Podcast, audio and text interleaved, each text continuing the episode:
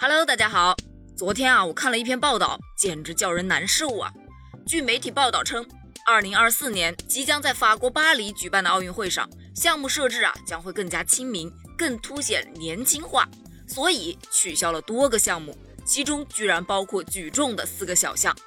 要知道，举重是中国夺金的热门项目啊，取消四个级别就意味着中国会少掉四枚金牌，真是让人难以接受。这就让我想起了一句话：得不到的就毁掉。要知道啊，在东京奥运会上，中国举重队是一共取得了七金一银的好成绩，在这个项目上的优势真的太明显了。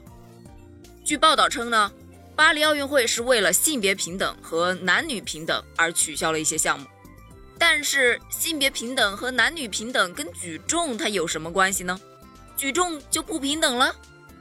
随后呢，巴黎奥委会啊就发表了声明，表示举重啊对人体的伤害很大，所以呢取消了一些举重项目。出发点啊是以人为本。可是男子举重这个项目是从第一届奥运会就被列入正式项目的，两千年悉尼奥运会女子举重也被列入了正式项目，不就是为了性别平等吗？男女平等吗？真是搞不懂啊，总觉得针对的太过明显了。另外呢。有减少的项目，那就意味着有增加的项目嘛。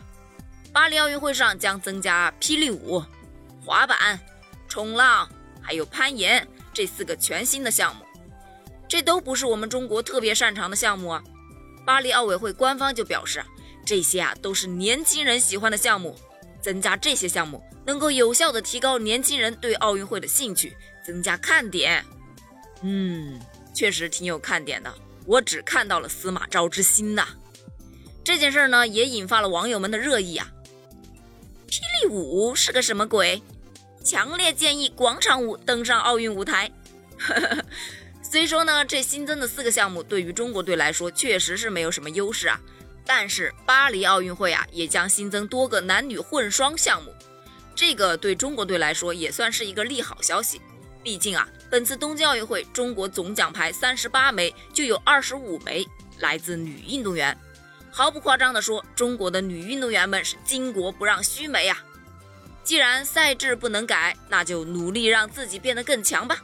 咱们中国就是有不服输的精神。二零二四年巴黎见。